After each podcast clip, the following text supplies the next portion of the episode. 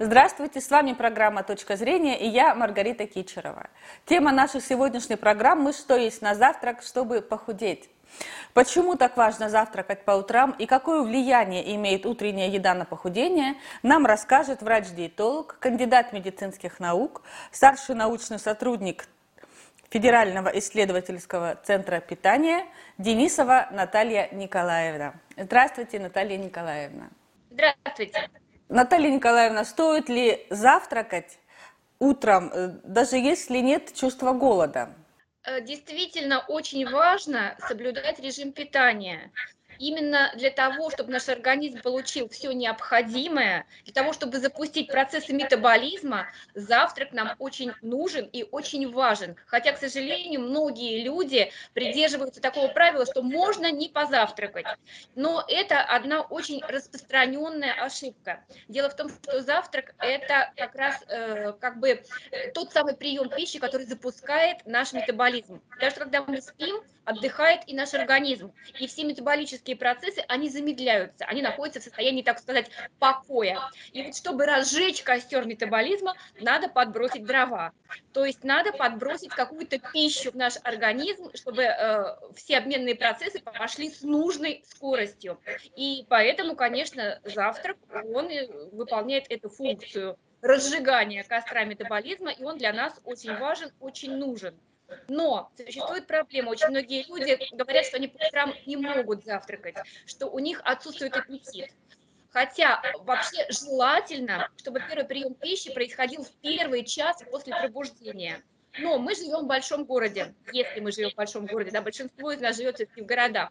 И вот этот вот э, режим питания, получается, у них сдвинут. То есть мы встали утром, быстренько выпили, в лучшем случае, чашку кофе и побежали на работу. И да. вот этот вот промежуток времени между пробуждением и приемом пищи у нас получается достаточно длительный, а кто-то вообще не завтракает. И получается, что первый прием пищи у них уже где-то ближе к обеду. И действительно, вот такое нарушение режима питания, оно приводит приводит, вот парадокс, да, приводит к тому, что человек начинает набирать вес, потому что основная калорийность, основное количество пищи, которое употребляет человек, приходится на вторую половину дня, а иногда даже на вечерний прием, потому что целый день полноценного питания организм не получает.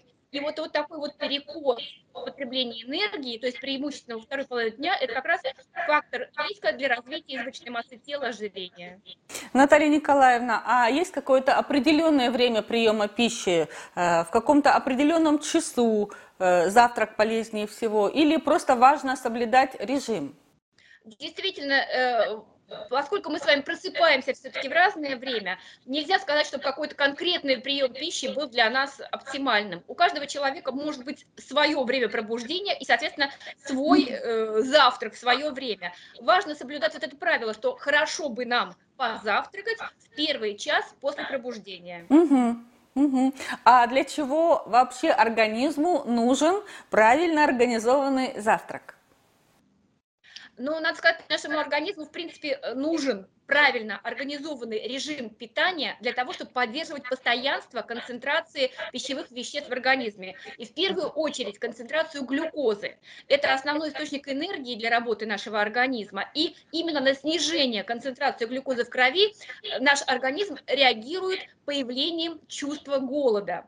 Вот если вот эти вот промежутки между приемами пищи значительные и концентрация глюкозы в крови снижается сильно, то организм испытывает самый настоящий стресс.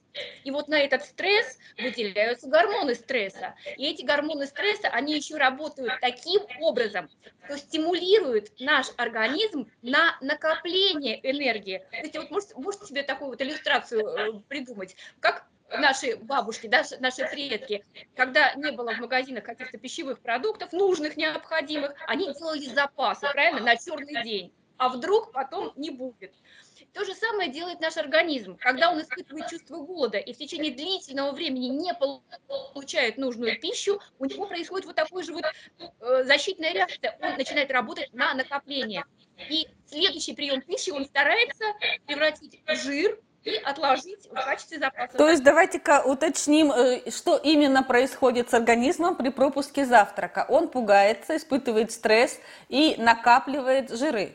Но да, во-первых, он э, начинает испытывать стресс от того, что он не получает нужного качества энергии. Ведь то, что вы съели вечером, он уже практически все расходовал, и ему нужна энергия. Где взять эту энергию? Если у нас нет приема пищи, значит включаются резервные механизмы. С одной стороны, это хорошо, да, но дело в том, что организм очень не любит расставаться со своими резервами. И вот этот вот процесс голода он воспринимает как стресс, выброс гормонов стресса, выброс гормонов лептина, грелина, которые регулируют аппетит, и в конечном итоге это приведет к тому, что организм будет стараться запасать энергию именно в виде жира, который, а, который откладывается под кожей. Это получается очень хитрый прием организма. Пропускает завтрак, стресс, и несмотря на то, что мы потратили колоссальное количество энергии э, в течение рабочего дня, организм, тем не менее, запасает жир при пропуске завтрака.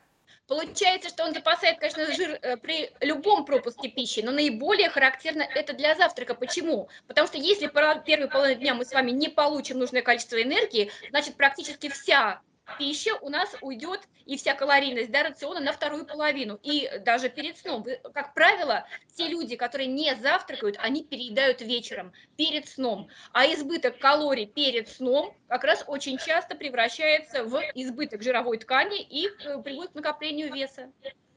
Э, итак, Наталья Николаевна, э, посоветуйте в таком случае наилучшие блюда и продукты для завтрака при похудении. Ну, в первую очередь, конечно, мы должны регулировать общую калорийность рациона. То есть мы должны примерно представлять, какое количество энергии нам необходимо. И вот завтрак из этого количества энергии должен быть не менее четверти, не менее 25%. То есть смотрите, если мы должны с вами получить 2000 килокалорий в сутки, значит за завтрак мы должны получить минимум 500 килокалорий. И ориентируясь вот на эту цифру, мы должны еще понимать, что завтрак, как любой другой прием пищи, должен быть обязательно сбалансирован. То есть мы должны получить и белки, и жиры, и углеводы, и все необходимое, чтобы именно организм хорошо, полноценно работал, функционировал. А почему еще так завтрак нам важен? Потому что завтрак это как раз тот прием пищи, который заряжает нас энергией ну, практически на целый день, по крайней мере до обеда. А основным источником энергии для нашего организма являются углеводы. И вот поэтому многие диетологи говорят о том, что завтрак должен иметь такую углеводистую направленность. Но будет неправильным, если эти углеводы будут в основном представлены простыми углеводами, то есть сахарами. Конечно, кофе с круассаном, я понимаю, это очень приятно и очень вкусно, но круассан вряд нас обеспечит всем необходимым, в чем нуждается наш организм. И с этой точки зрения все-таки оптимальным завтраком будут являться каши.